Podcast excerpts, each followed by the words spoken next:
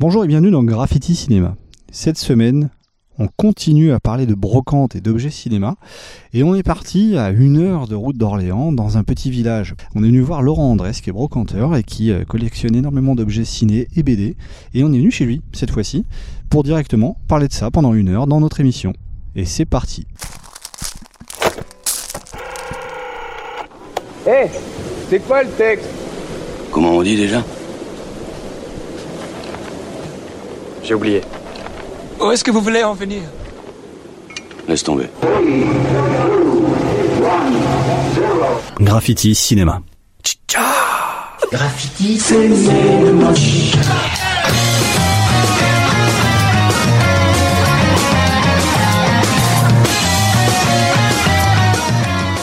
Alors la brocante c'est un art de vivre. hein. C'est vrai qu'il faut euh, parfois aller sur des marchés euh, très très loin, se lever très très tôt pour euh, récupérer des affiches, euh, des DVD, des bouquins, euh, à peu près tout ce qui peut permettre de prolonger la passion d'un film ou d'une filmographie ou tout simplement de, ce qu'on a envie de collectionner. Et là on est directement venu dans une maison qui est véritablement un, un- un- une caverne d'Ali Baba d'objets ciné et BD plus ou moins rares les uns que les autres et on voulait euh, vous en parler justement parce que la première fois qu'il était venu Laurent euh, il, nous avait présenté énormément d'objets euh, très intéressants comme le premier vinyle qui était sorti de la bande son de Star Wars en France à l'époque euh, les premières bandes son de Jerry Goldsmith. Alors là entre euh, vinyle de bande son entre affiches de vieux films euh, ouvrages filmiques et euh, collections de BD qui évidemment sont parfois dérivés ou adaptés au cinéma on va parcourir sa collection pendant une heure. Bienvenue dans Graffiti Cinéma. Vous nous retrouvez sur toute notre plateforme la page Facebook Graffiti Cinéma évidemment, Twitter, Instagram et chez nos diffuseurs, RDT, la radio des talents, News Orléans Web Radio sur Orléans, Vague FM à Artenay et MCS en Belgique. C'est parti, en route chez les chineurs. On est bon les amis là? 30 000 Ah, moi, je prends pas 30 000, ni 40 000 d'ailleurs.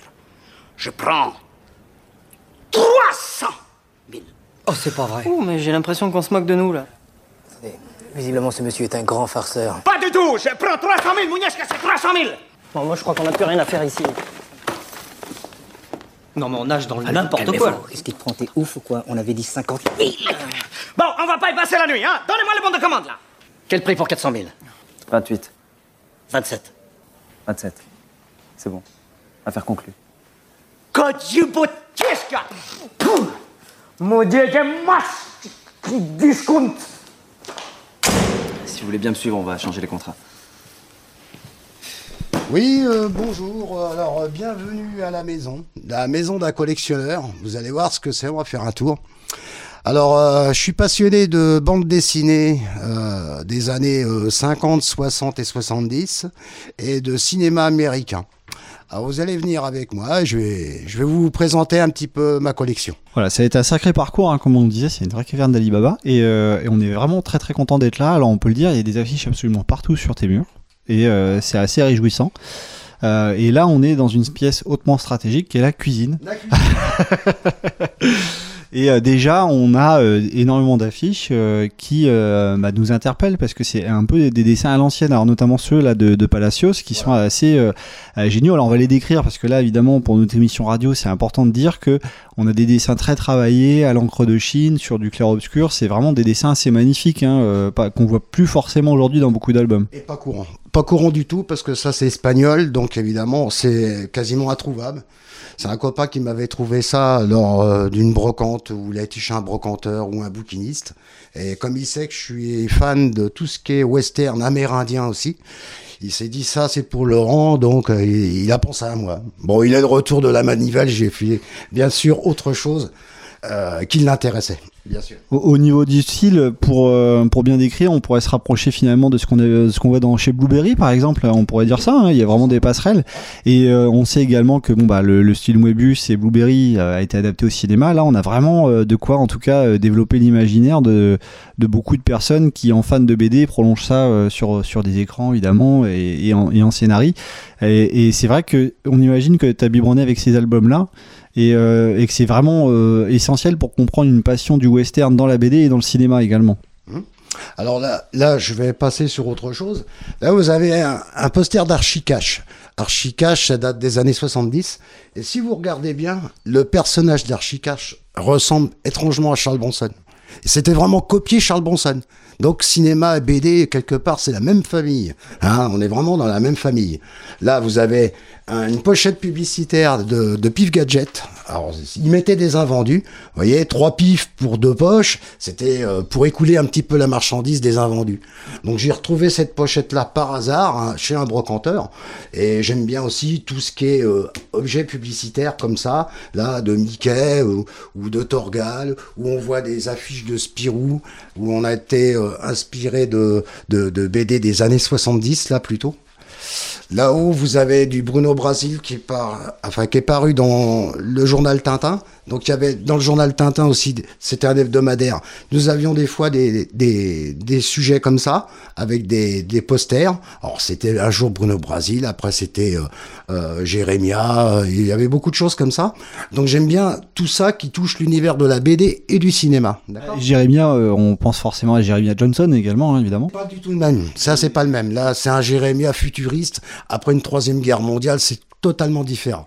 Après, on, on passera sur euh, Jérémia Johnson. Oui, oui, parce que c'est vrai que là, bon, on est euh, au début de la visite, mais on peut le dire, voilà, on va passer dans différents univers ciné et BD, euh, différents genres également. hein. On va passer du western à la SF, euh, ça va, ça va être assez dingue. Et, et- et la, la première question qui me vient à l'esprit avant de continuer, c'est que quand on a des affiches comme ça, euh, évidemment, on s'y habitue, mais euh, c'est également, euh, tu nous disais euh, tout à l'heure quand on est arrivé, euh, c'est une décoration qui finalement euh, euh, euh, t'aide à te sentir bien dans le sens où ça, ça, ça parle en permanence, même si on a l'habitude, et évidemment là t'es chez toi donc t'es habitué, ça évoque toujours des souvenirs et c'est important ce genre de décoration hein, et de, de, je dirais de collection également. Ouais. Tout ça, c'est de la nostalgie. C'est moi, j'ai grandi avec ça.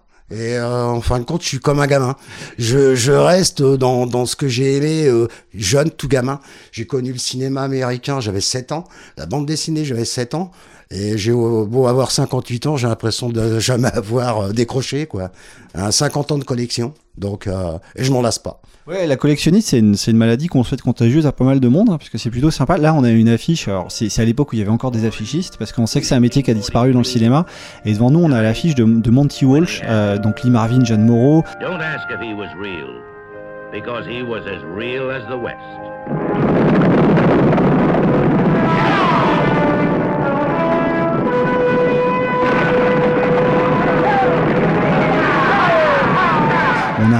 Photo euh, qui est très prononcé sur l'affiche qui est en noir et blanc. Euh, c'est vraiment les affiches à l'ancienne et avec l'immense tête de Lee Marvin euh, qui, est- assez imposante quoi. Et c'est le genre d'affiche qui clairement bah, déclenchait en fait directement une séance quoi derrière. On, on sent que c'est vraiment très engageant ces affiches là. Ça, c'est un film de 71 et euh, bon, vous allez voir dans, dans notre parcours, j'ai plein d'autres affiches comme ça, mais c'est le genre de film qui m'intéresse réellement. Le western, il avait, bah, il était un petit peu, il s'était soufflé dans ces années-là. Après le cinéma italien, euh, en 68, le western américain s'était essoufflé. Et ça, c'est encore un film qui, je dirais, euh, a eu encore peut-être un peu de succès. Et après, le western s'est vraiment, vraiment essoufflé après 1975. Il est quasiment disparu en 80. Euh, Pour ce qui est des affiches, on va en tout cas rendre hommage aux affichistes parce qu'on va en parcourir énormément et c'est vrai que c'est c'est aussi un âge d'or de l'affiche de cinéma où on avait des illustrateurs euh, et évidemment euh, des personnes qui ne faisaient que ça. Euh, clairement hein, et c'est devenu du coup des vrais beaux objets de collection ces, ces affiches là et c'est essentiel évidemment de, le mettre en avant euh, surtout dans, notre version radio c'est important de rendre ça euh, vivant on finit sur la- l'affiche de la légende de Jesse James quand même. C'est un film de 72. C'est pas un des meilleurs de Jesse James. hein. Là, on n'est pas, voilà, c'est pas, c'est pas le brigand bien aimé, c'est pas Tyrant Power. non, c'est un, un petit film qui est, qui est passé à la trappe, ça. Bon, j'ai eu cette affiche-là parce qu'il y a du Cliff Robertson dedans, un acteur des années quand même 60-70 assez connu. Et euh, bon, mais c'est pas un film magnifique. C'est pas un des meilleurs. Bon, on va continuer la visite, hein, parce que là, l'air de rien, euh, on trépigne déjà, euh, parce qu'on est entré par la cuisine, ce qui est pas tout à fait commun. Donc, on va continuer avec On le couloir couloir. On va passer, on va passer Si vous couloir. C'est parti. Alors on y va. Alors, on avance, et puis là, tout de suite, on a une immense affiche euh, qui nous saute dessus. Euh, alors, un vieux film, alors un vieux film, évidemment, hein, mais euh, la- l'affiche grand format de terreur sur le Britannique. Turn 180. 180, sir. 180, Helmsman.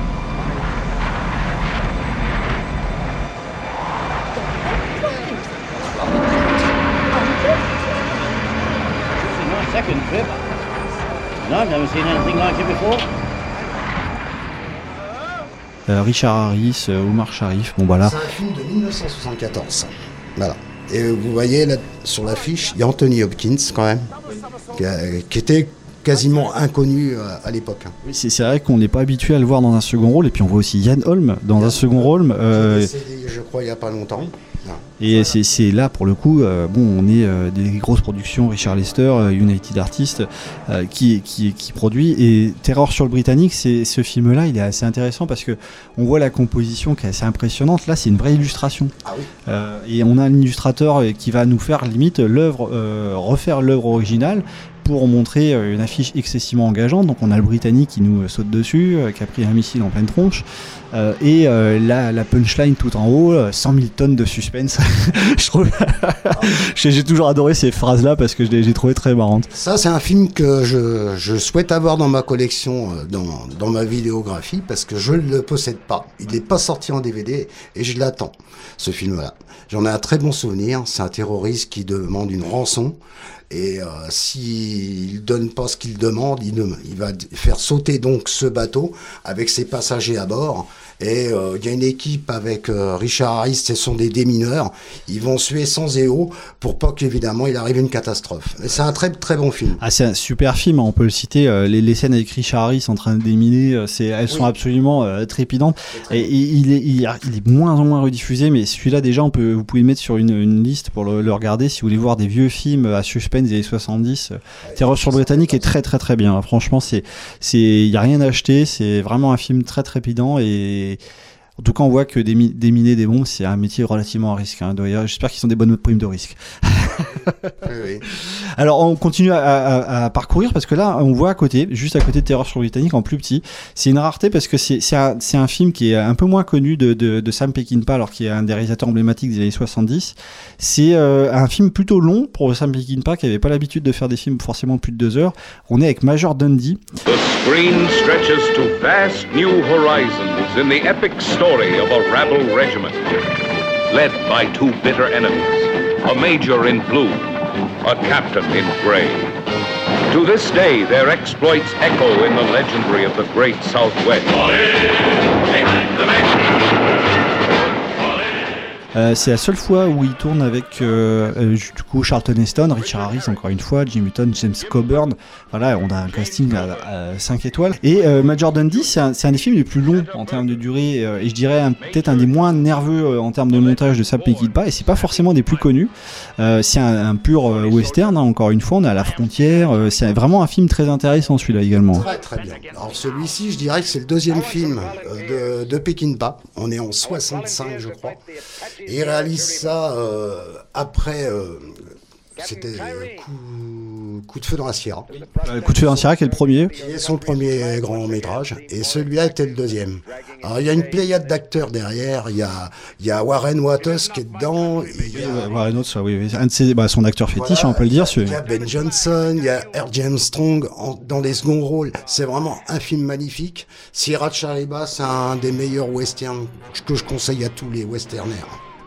Celui-là est très très très bon, très nerveux. Et, et finalement, c'est un des, des Sam Peckinpah euh, qu'on reconnaît le moins parce que c'est un, un- un montage et un enchaînement de scènes euh, plutôt coulé qui prend son temps alors qu'après il est beaucoup plus nerveux dans son cinéma des années 70.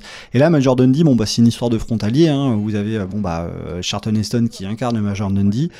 Euh, c'est une histoire vraiment assez absolument passionnante parce qu'on est vraiment dans le dans les sources du western. On va en voir beaucoup et je dirais on est au cœur de ce qui fait la, la mythologie du western, la frontière, euh, aller reconquérir des territoires, défendre la veuve et l'orphelin. Bah, C'est-à-dire que dans ce film-là, euh, on est en pleine guerre civile, on est en 1864. Il y a les Apaches qui, commettent des raids et euh, Major Dundee, il tient euh, des, prisonniers sudistes et il en a besoin pour pour se battre contre les Apaches.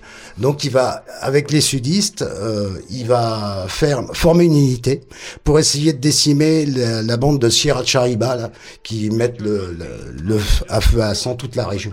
Et c'est évidemment très très dur parce que ils sont en train de se combattre avec les Indiens, mais en plus ils sont ennemis avec les les sudistes. Donc il faut que tout ça se mélange et c'est très très compliqué. Et c'est vraiment un très très bon film. Ah oui, on peut le conseiller, c'est une rareté qui est euh, sortie en DVD et qui euh, bon, plus ou moins bien rediffusé sur les chaînes du câble.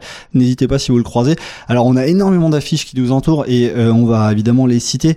Et c'est vrai que là pour le coup on voit euh, qu'il y a, une, il y a dans, dans ta déco dans le couloir très rapidement on, le regard est attiré de partout parce que c'est des affiches qui avaient une vraie force visuelle, notamment celle des professionnels évidemment euh, qu'on a ici. On a deux cartouchiers en rouge alors que le reste de l'affiche est en noir et blanc. Bon alors là le casting euh, bon Burt Lancaster, Lee Marvin, Robert Ryan, Jack Palance et Claudia Cardinal euh, qui débute.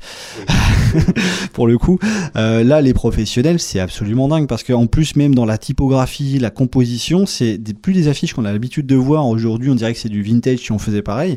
Pourtant il y a une force incroyable quand on a des, on voit des affiches comme ça. euh, on court dans la salle de ciné, hein, c'est totalement dingue. Et les professionnels, c'est également bah, dans la veine de Major Dundee des, des films qui euh, ont posé, je dirais, euh, l'archétype du western quoi. Ça, c'est un film de 66. Oh, je sais pas s'il a eu réellement un grand, grand succès. Il a été peut-être un peu boudé. Pourtant, Richard Brooks, en tant que metteur en scène, il tient la route. Et je sais pas s'il a vraiment bien, bien marché. Il a été mal perçu, je pense.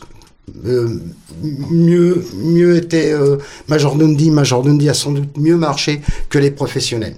Voilà. Mais euh, ça reste quand même pour moi quelque chose de costaud. Oui, puis des raretés. C'est-à-dire que là, on, a, on, se, dé- on se démarque des, des, des grands, euh, des énormes westerns qu'il faut tous voir si vous aimez le genre, mais on a des, des, des super euh, raretés pour compléter ce qui, ce qui a l'habitude de se faire. Alors, on se tourne parce que tu as une affiche originale ici, euh, qui est vachement intéressante. On en avait parlé tout à l'heure en off, et ça, faut absolument en parler. How the West Was Won, donc traduction en français, même si j'ai l'accent euh, anglais qui est pas très marqué. Euh, de quel film s'agit-il celui-ci? Parce que c'est une affiche originale de la MGM euh, notamment qui est vachement importante. C'est la, la fiche de la conquête de l'Ouest de 62.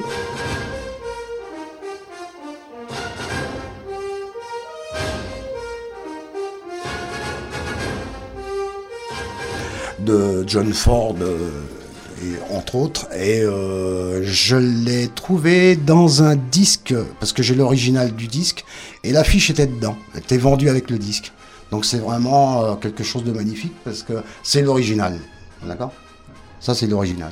Alors là, on, est, on parle évidemment de cinéma et de brocante. Ces affiches-là, euh, est-ce qu'on est les repère? Est-ce que tu as des, prérequis tu, veux, tu la veux? Ou si c'est l'occasion qui fait la rang quand on, tombe dessus en brocante euh, comment, comment on déclenche un achat ou une recherche de, ce type d'affiches euh, quand on, on veut les garder chez soi? Ah bah ça, c'est un truc qui me saute à l'œil tout de suite. Je sais ce que c'est direct. Euh, je n'ai même pas besoin de me poser de questions. Euh, je dis ça combien? Le gars me dit tiens, c'est tant. euh, et tu te poses pas de questions, tu te prends avec. hein.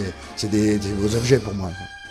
Oui, puisque là, on a les affiches grand format, donc qui, sont celles exposées dans les cinémas. On a des affiches qui sont des objets plus petits, des objets publicitaires, qui souvent dans les cinémas, on peut, on peut le dire, hein, étaient jetés par, euh, par beaucoup d'exploitants, pas tout le temps conservés. Et euh, également de, nos jours, hein, puisque maintenant bon, on est beaucoup plus numérisé dans, les, dans les grands multiplex, mais euh, dans les cinémas dits de papa des années euh, 50 jusqu'aux années 80, il y avait énormément de matériel comme ça qui n'était pas tout le temps conservé par les cinéastes. Est-ce que c'est arrivé, du coup, on va finir avec les affiches, mais est-ce que c'est arrivé di- directement de, de démarcher ces gens-là quand des cinémas fermaient ou quand des Non. exploitants cha- ont changé Non, à l'époque, euh, je faisais pas les, les affiches de films, donc si j'allais voir un film au cinéma, euh, je m'en allais, je me sauvais quoi. Généralement, les, ils me disaient qu'ils les gardaient euh, pour eux, alors qu'ils voulaient pas me les donner. Mais même à leur, même à leur donner euh, quelque chose, hein, ils, ils me disaient non. Ils voulaient pas me les donner. Alors on va se tourner vers les autres affiches, mais on peut rappeler pour les Orléanais qu'on a par exemple nous sur Orléans des cinémas bah, comme le cinéma Les Carmes qui maintenant propose des vieilles affiches à 10 euros pièce. C'est plutôt un prix correct hein, quand on veut des belles grandes affiches. Et c'est euh, aujourd'hui quelque chose qui se fait, hein, qui est revenu, alors que pendant très longtemps, comme on le disait, c'était pas tout le temps conservé.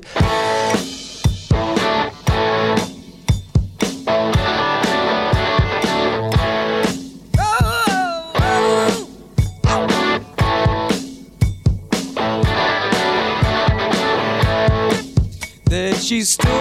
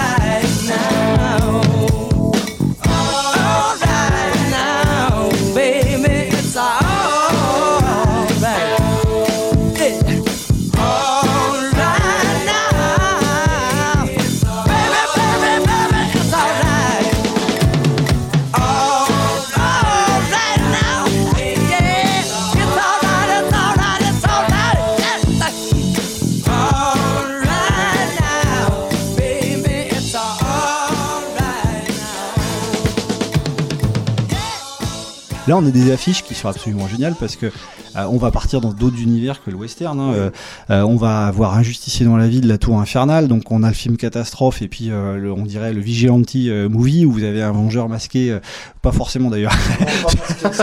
C'est pas Zorro. Il est moustachu celui-là. Voilà, c'est un autre type de vengeur, un justicier dans la ville. Alors le film en soi, bon, il n'est pas euh, extraordinaire. Il a, en tout cas, il n'a pas eu forcément une carrière euh, magnifique ni euh, marqué un, vraiment un grand chef-d'œuvre de l'histoire du cinéma. Bon, après chacun a des goûts et les couleurs. Par contre, l'affiche, je dirais, moi, c'est la première fois que je la vois, celle-ci d'un justicier dans la ville de Charles Bronson, donc le titre euh, français évidemment. L'affiche, elle est, elle est absolument incroyable puisqu'on a euh, Charles Bronson donc sur fond bleu, euh, qui est très efficace, qui, qui marque le côté noctambule euh, de- du personnage, et puis euh, cette typo, euh, enfin, elle est très très forte cette affiche. Oui. Ah, tu vas voir si c'est long. Ah, tu vas voir. Ah, ah. Allez. Lâchez-moi, je suis plus au secours. Ah, C'est quelque chose. C'est quelque chose. Ah. Oh, au Ah, secours Je vais mettre le paquet. Ah. Allez. Allez, faire sa fête à ta pétasse, sale con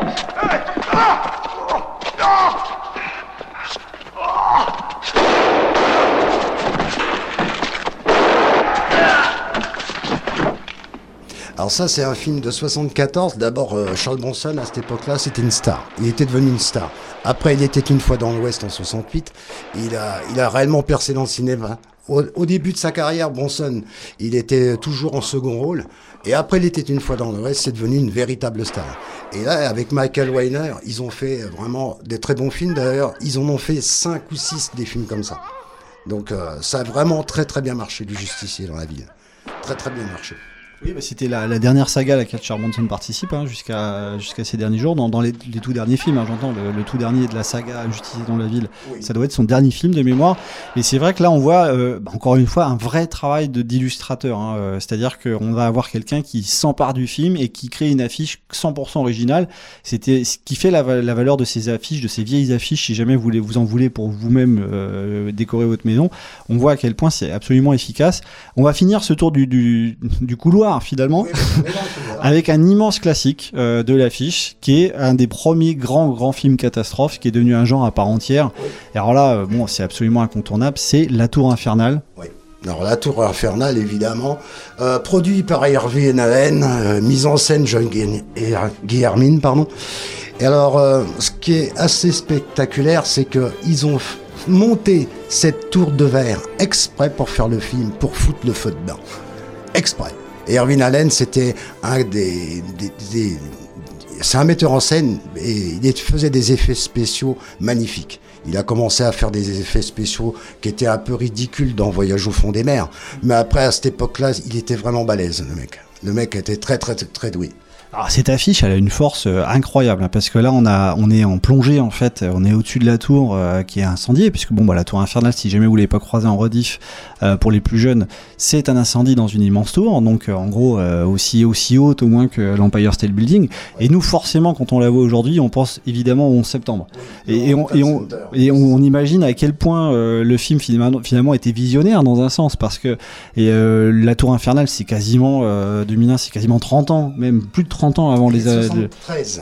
que, voilà, environ 30 ans en arrondissant euh, des événements, et on se dit que imaginer un film catastrophe dans une tour, un incendie qui est, qui est la pire chose qui puisse arriver dans ces bâtiments en 73, c'était bon bah digne d'être visionnaire au final. Ouais, parce que là, le feu, il a pris au 127e étage et je crois qu'il y avait 140 étages au, au total.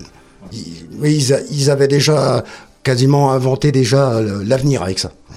Et alors la particularité de cette affiche également de la Tour Infernale, c'est qu'on a tout le bandeau en- tout en bas de l'affiche euh, de stars. Donc alors là, de Robert Wagner à Robert Vaughn, euh, en passant par Roger Simpson qui était euh, le jeune premier de l'époque, euh, Fred Astaire, bon bah on le présente pas et Faye Dunaway, t'as t'as Richard Chamberlain, t'as Jennifer Jones, Robert Wong, Robert Wagner. Et pour ce projet-là, il y a même des studios qui ont dû se prêter des stars qui étaient sous contrat les uns avec les autres, qui ont dû faire des accords pour arriver à les mettre tous dans le même film. Et évidemment, les deux têtes d'affiche, Steve McQueen et, euh, et Paul Newman, qui sont toutes là en haut en tête de gondole. Et sur le tournage, il y a, quelques-uns qui chamaillaient pour avoir la plus belle place sur l'affiche.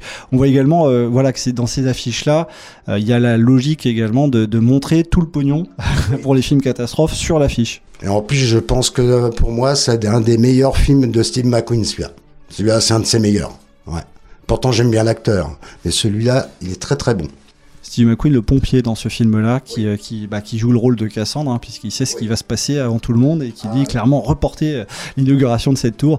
En tout cas, on voit déjà dès le début que, quelle que soit la qualité des films qu'on disait pour Un Justicier dans la ville ou les autres, c'est que ce ce sont des affiches très très fortes au final et que ce sont des vrais objets de décoration euh, à part entière qu'on prend plaisir à regarder finalement. On oublie un peu le film et on se concentre vraiment sur le travail original là. Comme là, comme là, je vais passer sur cette affiche-là. Ça, c'est L'homme de la plaine d'Anthony Mann.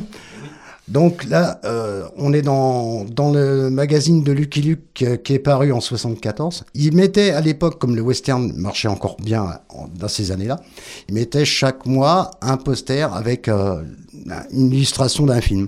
Et là, ils ont pris L'homme de la plaine. Donc ça, c'est un dessin. Donc signé de Flambard. Je sais pas qui est ce personnage. En attendant, le dessin est magnifique. Je connais très bien le film. C'est vraiment très très bien réalisé. Et c'est une série en- que tu as complète, hein, on va en parler, on va en voir d'autres dans les autres pièces, euh, que, que tu as complète de dessins qui euh, sont des, Il y en des a dessins. 10 au total euh, et j'ai les 10. Voilà. voilà. Il y en aurait eu 20, bah, j'aurais essayé d'avoir les 20, hein, bien évidemment. Eh ben, on va continuer le tour parce que c'est vrai que déjà là on trépigne et on se dit que clairement euh, on a une déco qui, qui fait envie et évidemment dans la version vidéo de, la, de cette émission euh, qu'on vous invite également à, à découvrir, on aura également beaucoup de choses à vous fournir. Thank you.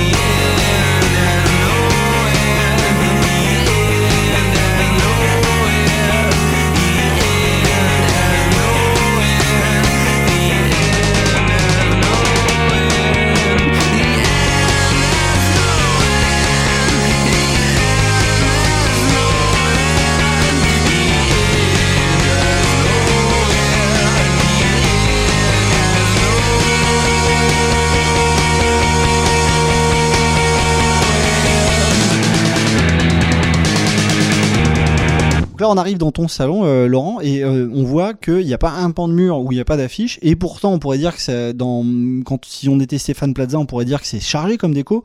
Pourtant, au contraire, on a l'œil qui tombe partout et puis on est un peu, euh, alors c'est peut-être un grand mot, mais un peu émerveillé parce qu'il y a énormément de- d'éléments dans, dans ce que tu montres et il y a évidemment beaucoup d'affiches de films, des, des- des- des affiches de BD, on va en parler. On reste globalement ici dans un univers plutôt western hein, pour euh, le pan de mur qui est vers ton entrée. Alors on a une affiche que j'avais jamais vue, euh, je voulais commencer par ça, Euh, du bon, la brute et le truand. J'avais jamais vu cette version-là de l'affiche. Là on a un fond bleu ciel en dégradé, les trois têtes de gondole, Clint Eastwood, Wallach et Lee Van Cleef, et cette version de l'affiche. euh, je t'avoue que moi je la connaissais pas. Alors je sais pas comment t'es tombé dessus. euh, Est-ce que tu l'as découverte? Est-ce que toi aussi t'as été surprise quand tu l'as vue? Non, celle-là, c'est un copain qui savait que j'aimais bien le western qui me l'avait offert. Alors, je sais pas d'où elle vient, mais il l'a dégoté et puis il m'a voulu me faire plaisir, il me l'a offert.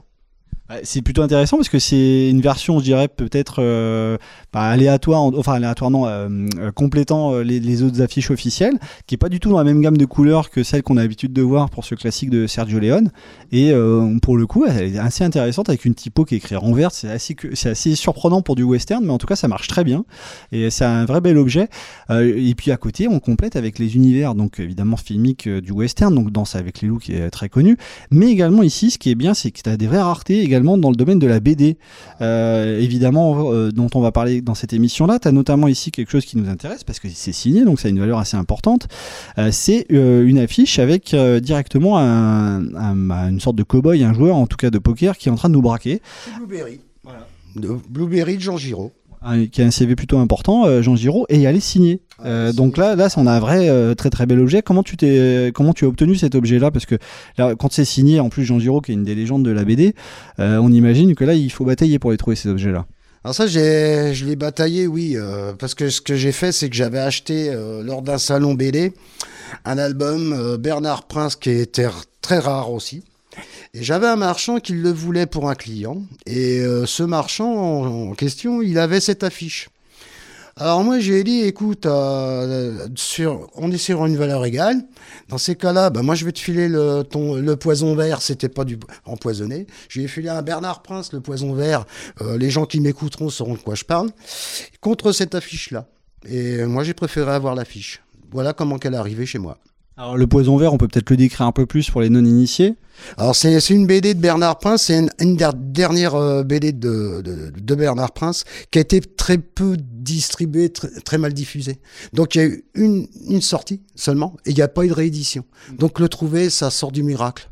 Alors j'imagine que celle-là, euh, t'es pas près de la chiner parce qu'avec une signature, euh, c'est une affaire. Alors déjà, le, le dessin est absolument euh, magnifique, évidemment. hein. Bon bah c'est du Blueberry, donc c'est un des chefs-d'œuvre de la BD. Mais en plus avec la signature, euh, c'est ça, ça a pas de valeur en fait au final. Si, si, ça a une valeur. euh, moi, je vais voir un marchand pour 120 euros, je vais l'avoir, quoi. Voilà, c'est ce qu'il faut à peu près compter. Entre 120 et 150 euros. D'accord? Voilà. Juste au-dessus, alors c'est plus peut-être curieux, mais tu nous avais dit quand euh, on, a- on avait fait un premier tour pour préparer l'émission que c'est un objet qui est quasiment introuvable. Et c'est surprenant parce que c'est un puzzle en final. Euh, alors un puzzle magnifique hein, d'ailleurs euh, pour tous les amoureux de casse-tête. Et cet objet-là, qui euh, bah, encore une fois la lisière du cinéma et de la BD, parce que là on a un vrai plan euh, de face où on a un cavalier qui, qui nous débarque pleine barre. C'est encore une fois Blueberry. Et ça, ce sont des objets qu'on n'a plus l'habitude de trouver, tu nous disais, aujourd'hui. Ah non. Alors ça, c'est un objet de 74, c'est un puzzle de 74, et euh, c'est vrai qu'il doit être introuvable. Et le, trouver dans sa boîte d'origine, c'est même pas la peine. Moi, je l'ai trouvé comme ça, comme il est là. hein. D'accord? Il était encadré comme il était là. J'ai trouvé sur une brocante. Euh, je vais être euh, sincère avec vous, je l'ai payé un euro. D'accord? On pourrait se dire que c'est qu'un puzzle finalement, mais c'est bien plus que ça parce que là, euh, on a des objets qui sont plus forcément produits, enfin qui sont plus produits d'ailleurs ces objets-là. Et puis également, c'est devenu une vraie curiosité au bon sens du terme, je dirais, parce que c'est vrai que c'est également quelque chose qui va attirer le regard déjà parce que le dessin est magnifique, mais en plus parce que euh, bah, évidemment la composition, les échelles de plan, on sait, on sait que tout de suite que là, forcément, on pense à du cinéma et évidemment l'adaptation qui a été faite du, du vivant euh, de, de- du film qui est Blueberry d'ailleurs, euh, ça nous évoque euh, forcément des, des éléments du film de Yann Kounen quand il avait été adapté il y a une petite vingtaine d'années. Euh, tu avais vu le film toi également, ce Blueberry? Euh, Je l'ai regardé le début, mais j'étais tellement déçu que j'ai arrêté. Oui, c'est vrai qu'il avait un petit peu, euh, il était assez clivant hein, par rapport aux fans de la BD euh, et aux cinéphiles. C'était, euh, c'était un univers assez spécial. Ouais, je dis quand on connaît Blueberry, et la BD Blueberry, et qu'on commence à regarder le film, on n'a plus l'impression d'être là. C'est pas la même chose. Alors moi, j'ai, j'ai abandonné. J'ai même pas regardé la moitié, j'ai coupé net. Ça m'a pas plu du tout. Très bien, bah, moi ça a fait parler de soi. Alors on va se tourner parce que bon, il y a énormément d'objets et parmi ceux qui nous attirent, forcément, il y en a euh, pour rester dans l'univers du western avant de découvrir d'autres univers. Euh, tu as réussi à, à- à collecter des objets qui prolongent donc encore une fois l'expérience des films. Euh, on a notamment des, des répliques d'armes mythiques du, du western là, qu'on voit au-dessus de ta cheminée. Alors c'est- génial parce que pour le coup là, on a directement envie de les prendre. Évidemment, c'est des objets de valeur, on va pas le faire. Mais on peut dire, on peut dire, On peut les prendre. hein. On- et je peux partir en courant avec Non, je plaisante.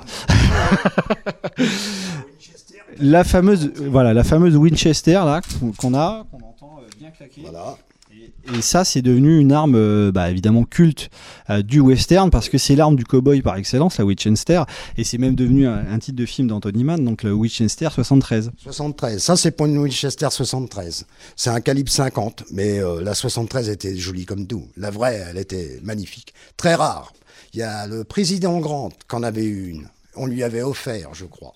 Mais euh, celle-là, bon, c'est qu'une réplique. hein. D'accord? Voilà. Mais on, on- on- on prolonge finalement quelque chose qu'on a vu dans le film, puisque le fait d'avoir les objets, ça a évidemment euh, de nous attirer le regard et évoquer forcément des, des souvenirs qui sont assez importants. Euh, pour finir la boucle sur le, sur le western, il y a, il y a forcément euh, d'autres éléments qui nous viennent à l'esprit. Euh, il y a notamment le fait euh, que bah, sur, tous les, les, murs que tu présentes, il y a énormément de, de- grands classiques du, du cinéma. Là, je vois, on voit Soldat, Soldat Bleu, par exemple, qui est un des, un des rares westerns qui présente le, le- le génocide des Indiens, clairement, hein, euh, de leur point de vue, euh, et qui, euh, à l'époque, avait fait une polémique complètement folle. Mais on voit que dans ta déco, tu les, tu les maries avec des classiques de la BD, finalement. Il y, a, il y a une vraie composition de ton, de ton côté là-dessus. Non, pour moi, c'est mon, mon truc. On peut marier une BD avec un- une affiche de film, c'est le même genre, ça, ça va ensemble. D'abord, t'as qu'à regarder, il y a que du western, à part l'île des Braves avec Sinatra. Mais sinon, on est quasiment dans la mélange BD ciné. Pour moi, c'est la même chose. C'est- C'est la même. même chose. Oui, oui, parce que c'est vrai que là, on a des, des films qui vont te faire évoquer des albums, qui vont revenir sur des films. On voit que le, le yo-yo qu'on est en- qu'on va faire pendant euh, notre émission, euh, il est très présent dans l'esprit de tous les fans de western, euh, que ce soit euh, donc via les classiques comme Blueberry, qui en plus ont été adaptés au cinéma, mais également euh, bah, bah, de cette passion qu'on retrouve également dans l'affiche. Alors là, euh, je l'avais jamais vu celle-ci, pourtant je suis un grand fan de Peckinpah. Pat Garrett et Billy the Kid. Alors là, c'est une affiche, donc encore une fois très grand format, comme on voyait dans les cinémas, dans les, dans les salles d'attente dans les halls d'exposition, pardon, et c'est une affiche originale que tu nous présentes là. Alors celle-ci, elle est assez dingue parce qu'on voit James Coburn sur le côté, donc du coup, Pat Garrett et Billy the Kid, à droite c'est Chris Christopherson, Euh, et celle-ci c'est euh, une des variantes en gros des, affiches originales qu'on avait vues, Euh, et elle est plus rare celle-ci par contre que le visuel officiel du film, hein, Pat Garrett et Billy the Kid. Huh? I know where the kid's at. I'll tell you. When you're lying proper on the ground.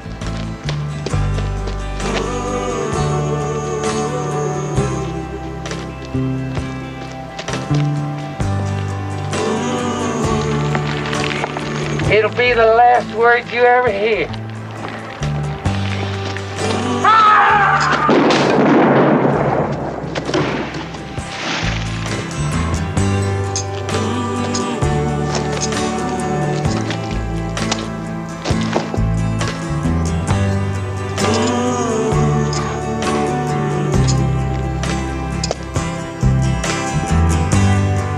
take this badge off of me.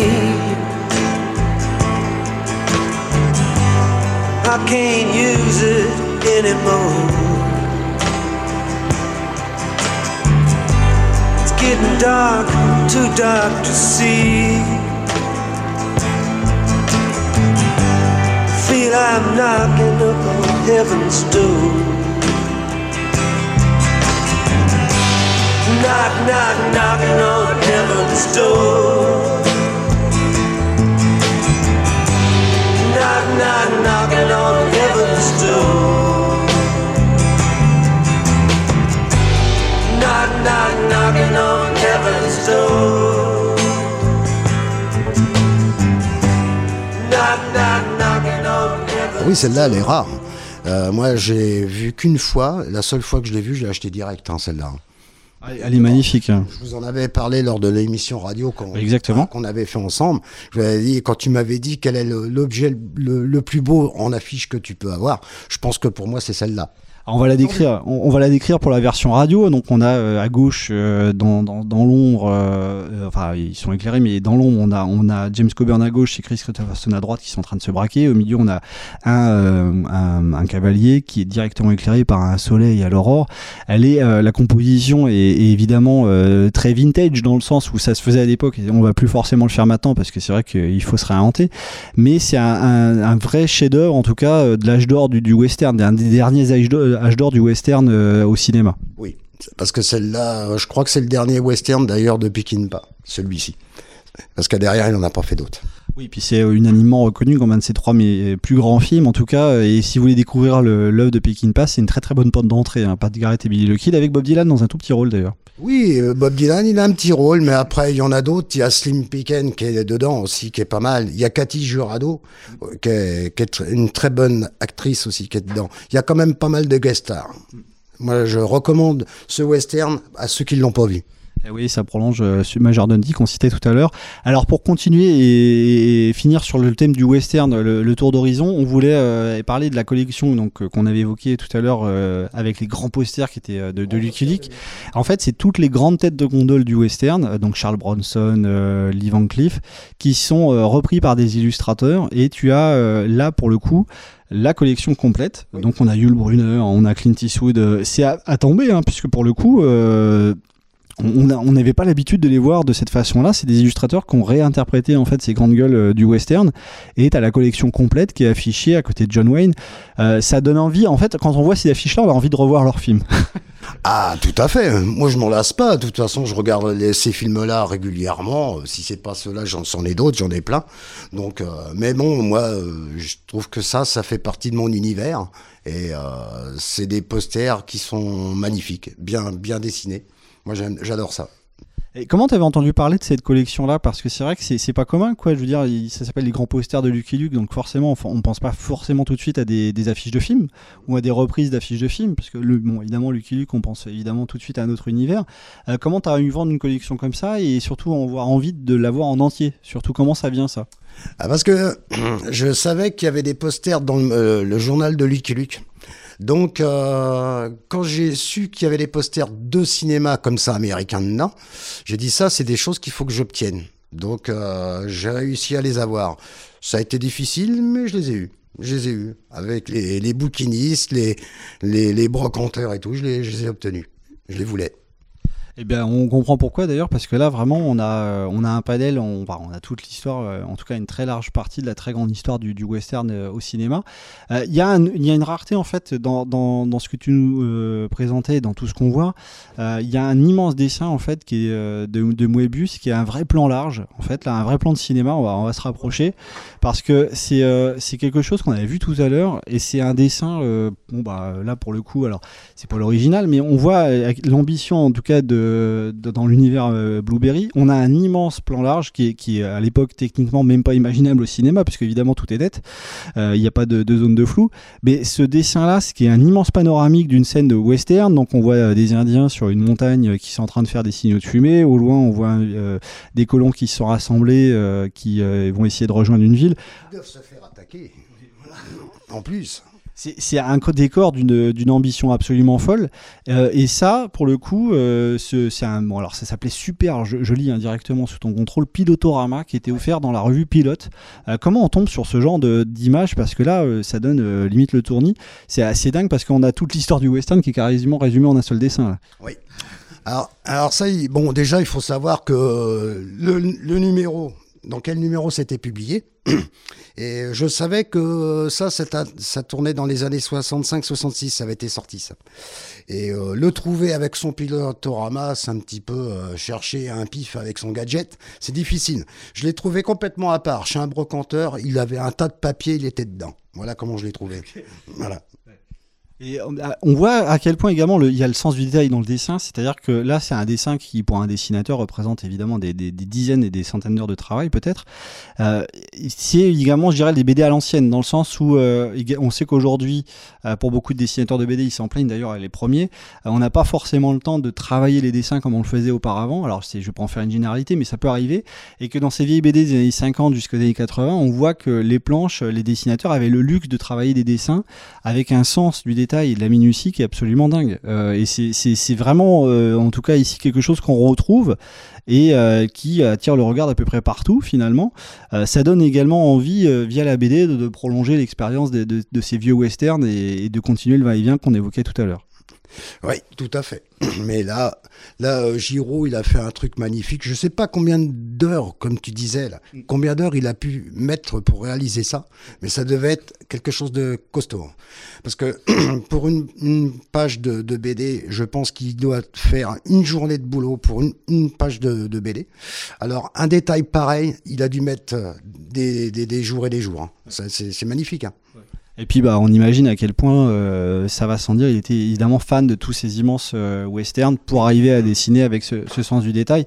Euh, on va finir notre tour de, de cette euh, magnifique salon que tu as parce que c'est compliqué de s'arrêter sur toutes les affiches, même si on va faire un très très large panel, le plus large possible évidemment. Euh, et euh, on va évidemment présenter. Alors là, as un magnifique présentoir de BD. Euh, et là, pour le coup, euh, c'est peut-être peut-être un peu moins connu finalement du grand public, je dirais, mais c'est peut-être plus euh, quelque chose de plus chapelle. Mais on va évidemment en parler parce que c'est euh, des BD du dessinateur qu'on avait vu tout à l'heure, donc euh, Palacios. Et euh, ce sont des BD euh, assez importantes qui donnent envie en tout cas de, les découvrir parce que on va avoir ici euh, dans, la suite de, Blueberry tout un univers de, western dans les BD. Et là, on peut le dire, pour le coup, c'est une magnifique collection que tu as, et on va l'évoquer pour tous ceux éventuellement qui seraient intéressés de découvrir ces, ces, au- ces autres albums finalement et ces autres façons de raconter le western dans des albums. Alors, euh, Palacios, il a dessiné Man- Manos Kelly, vous avez les trois tomes. Là, la collection est complète. Par contre, il est beaucoup plus connu. En 74, il a réalisé euh, McCoy. Et là, c'est une série qui a eu quand même, je crois, 18 ou 20 tomes. Ça a été beaucoup plus euh, grandiose que Manos Kelly. Il a eu plus de succès avec McCoy que Manos Kelly. Mais ça reste quand même un, dessinateur espagnol de renommée. hein. D'accord il, est très, il est très bon. hein. On avait vu le- les dessins tout à l'heure, comme on disait, c'était aussi un, euh, un des âges d'or de la BD. Alors ça, on n'enlève rien à la, à la période actuelle, mais c'est vrai que c'était encore des gars qui travaillaient sans, euh, sans ordinateur finalement. Donc il y a un petit côté nostalgique également qui est représent. Euh, c'est qu'il y avait euh, des, des, des tonnes d'heures euh, qui, qui, qui, qui étaient représentées sur chaque planche. Ça n'enlève rien aux dessinateurs d'aujourd'hui, mais c'était une école finalement qui a un peu disparu, qu'on prend plaisir à retrouver dans ces albums-là. Il y a également des petits formats. Euh, qui, qui, qui font euh, qui vont faire le, le bonheur de la suite de, de notre visite euh, des petits formats de BD que tu nous avais présentés quand tu étais venu. On sait très bien qu'aujourd'hui, il y en a quelques-uns qui sont réédités à l'image de Frontax qu'on évoquait tout à l'heure. Et là, on a quand même quelques raretés, puisque tu en as notamment qui sont en italien. Donc on sait que c'était la le petit format, c'était également le dada côté italien. Et on a des héros ici qu'on qu'on connaît peut-être moins, à moins d'être vraiment puriste. C'est important d'en parler. Ouais, alors là, ce qu'on appelle, c'est des fumettis. ça. Alors, euh, moi, ce que je collectionne, c'est ça depuis 50 ans. Donc, euh, ce sont des, là, c'est format italien. Nous, on n'a pas eu la chance en France de les avoir comme ça. On les a eu en format 13-18. Mais euh, en Italie, c'est encore très très bien collectionné et très très recherché. Ils doivent tirer ça à au moins 80 000 exemplaires encore aujourd'hui. C'est- Alors c'est ça hallucinant. n'existe plus. hein. 80 000 exemplaires, c'est juste hallucinant comme tirage. c'est euh, Surtout que la plupart du temps, ils ne font que de la réédition. Ils ont toujours des inédits, mais ils tournent tout le temps avec des rééditions comme ça. Et ça marche tout le temps, tout le temps. Et, ça t'évoque quel film ces, ces formats-là? Est-ce que ça, ça te rappelle des films ou des précis? Ou est-ce que ça t'évoque des, plutôt euh, des, scripts originaux euh, totalement qu'on pourrait imaginer voir adaptés au cinéma? Est-ce qu'à un moment donné, quand tu vois des albums, tu dis tiens ça, ça me fait penser à tel film, euh, j'aurais bien ou tiens je voudrais bien le voir en cinéma, euh, dans adapté euh, tel quel? Alors, si je prends euh, l'exemple de Texpulaire, Texpulaire est très populaire, et ils en ont fait un film euh, qui a pas marché ici en France. C'est Tex et le Seigneur des Abysses, euh, avec euh, des effets un peu moyens, euh, mais il a, ils, ont, ils ont voulu même, à la rigueur, faire une série derrière de 13 épisodes, où il y a Patrick Wen qui devait normalement être à l'origine de Texpulaire, et ça n'a pas vu le jour parce que le film n'a pas marché. D'accord Donc euh, c'est dommage parce que Texpulaire, euh, c'est quand même un- une pointure dans la BD. Ça va Très bien. Bonjour. Bonjour. Bon, je vais pas tarder, moi. La surdouée de la famille. Ah non, Odile, arrête. Mais je plaisante. Et puis quoi, c'est un peu vrai, t'es la surdouée de la famille. Ah, je suis très fière de ma petite sœur, moi j'ai le droit, non? Hmm. Je t'ai dit qu'elle soutenait sa thèse le 28 Je te l'ai dit, non? Ah bon? Hmm Et euh, une thèse euh, sur quoi? Sur. euh, sur rien. Ah bah c'est bien, ça prend pas beaucoup de temps, ça. Est-ce que toi, personnellement, tu préfères voir un film euh, euh, directement adapté d'une BD euh, Tu préfères voir si s'il y a un univers, tu préfères d'abord commencer par le film ou euh, commencer par une BD Est-ce qu'il y a un, est-ce qu'il y a un sens de l'adaptation que tu préfères? C'est-à-dire commencer par un, un univers visuel ou un univers où tu, ton imaginaire va un peu plus se développer? Non, je pense que l'un ou l'autre, hein, si- s'il y a une BD qui est, que, que j'adhère et que derrière il y a, il y a un réalisateur qui voudrait le faire en, long métrage, pourquoi pas si c'est bien réalisé Ou, l'inverse, ou l'inverse. Mais bon, euh, moi pour moi là, non, il n'y a pas eu grand chose de, fait dans, dans mon domaine. Alors, on, finit le tour du salon, parce que c'est vrai que là, on est long, mais au bon sens du terme, et on est très content euh, de l'être, parce qu'il y a des, quelques affiches, parfois de films un peu moins connus du grand public, et moi, quand je regarde vers le fond de, de ton salon, tout de suite, je vois un homme nommé Cheval avec Richard Harris. Alors, on l'a beaucoup, euh, beaucoup cité dans les affiches que tu avais tout à l'heure. Je pense que c'est un de tes acteurs favoris. On va se rapprocher un peu. C'est peut-être, bon, c'est pas mon- acteur favori, mais il a fait quand même quelques films très intéressants. Oui, Richard Harris, donc bon, bah évidemment, euh, pour le grand public, euh, c'était un des grands sages du premier film Harry Potter. Il n'a pas pu finir la saga à cause de son décès. Mais là, Richard Harris, c'est un homme nommé Cheval. Donc c'est euh, un, un film que personnellement je ne connaissais pas du tout. L'affiche est totalement dingue parce que c'est des compositions qu'on peut retrouver finalement aujourd'hui. Euh, on va avoir un fond très coloré euh, sur fond dégradé euh, jaune-orangé. Et puis Richard Harris euh, qui est euh, accroupi en noir et blanc avec des gens qui le menacent. Enfin, c'est une affiche qui a énormément de force parce que parmi toutes les affiches que tu as, c'est une des premières qui attire le regard finalement quand on est dans ton salon. Euh, et j'imagine que tu dois réfléchir à ça quand tu composes un peu ta déco. Euh, c'est que celle-ci, elle, saute finalement euh, assez rapidement à la tronche parce qu'elle a, vraiment cette force d'évocation. Et on, a envie d'en voir un peu plus finalement. Déjà le titre qui est un petit peu, euh, un petit peu fou finalement. et, ça en dit long peut-être sur le film. Pourquoi, pourquoi un homme nommé cheval? Parce que lui, dans ce film, c'est un lord anglais. Et il va faire de la chasse là-bas dans le Dakota. Et il va se faire attraper par les Sioux. Et il le traite en esclave. Et il le traite comme un cheval. Donc il le ménage pas. Et euh, plus tard, dans, le- dans le film, il va vouloir grandir. Et euh, il va devenir un chef. Et un chef de guerre. Très bon film. D'ailleurs, puisque vous ne le connaissez pas, ce film-là, ils ont fait trois films là-dessus. Ils ont fait La revanche d'un homme nommé cheval et Le triomphe d'un homme nommé cheval. Voilà. Qui est le dernier de 83. Celui-là est de 69. Juste à côté, tu as placé l'affiche euh, du Pont Remagen, alors qui est, également un film euh, de guerre qui, a été très très longtemps euh, rediffusé sur, nos ondes en France. Mais finalement, cette affiche-là, on la connaît un petit peu moins. Alors, c'est dans, la foulée du jour le plus long, il y a eu des tonnes, des tonnes, des tonnes de films, évidemment, qui évoquaient la Seconde Guerre mondiale et la victoire des Alliés. Là, l'affiche est absolument dingue parce qu'on va mélanger des illustrations en clair-obscur de différentes couleurs. Euh, des calques qui euh, s'écrasent les uns avec les autres et ça crée une affiche avec euh, vraiment une grande force d'évocation euh, pour finalement pas forcément le film le plus connu de toute cette période de la Seconde Guerre mondiale mais euh, une composition euh, très très très efficace. Là, on va commencer à avoir des graphismes qui vont nous évoquer euh, les génériques de Sol Bass euh, et tout ce qui feront l'âge d'or de, beaucoup de films des années 70-80 dans la composition de l'affiche. Celle-ci, je sais pas, est-ce que là pour le coup c'est l'affiche qui déclenche ou parfois c'est le film? Est-ce que des fois tu t'arrives d'aller chercher une affiche pour un film que t'as pas forcément aimé parce que l'affiche est bien meilleure que le film? T'as as déjà eu ce genre de petits conflits intérieurs? Non. Généralement, si j'ai l'affiche, c'est que le film me plaît fortement. Et ce film-là, je le connais très très bien, euh, parce que bon, j'ai grandi aussi avec tout ça. Et comme je connais le film j'aime bien tout ce qui est second- Seconde Guerre mondiale, celui-là, c'est un, un classique pour moi.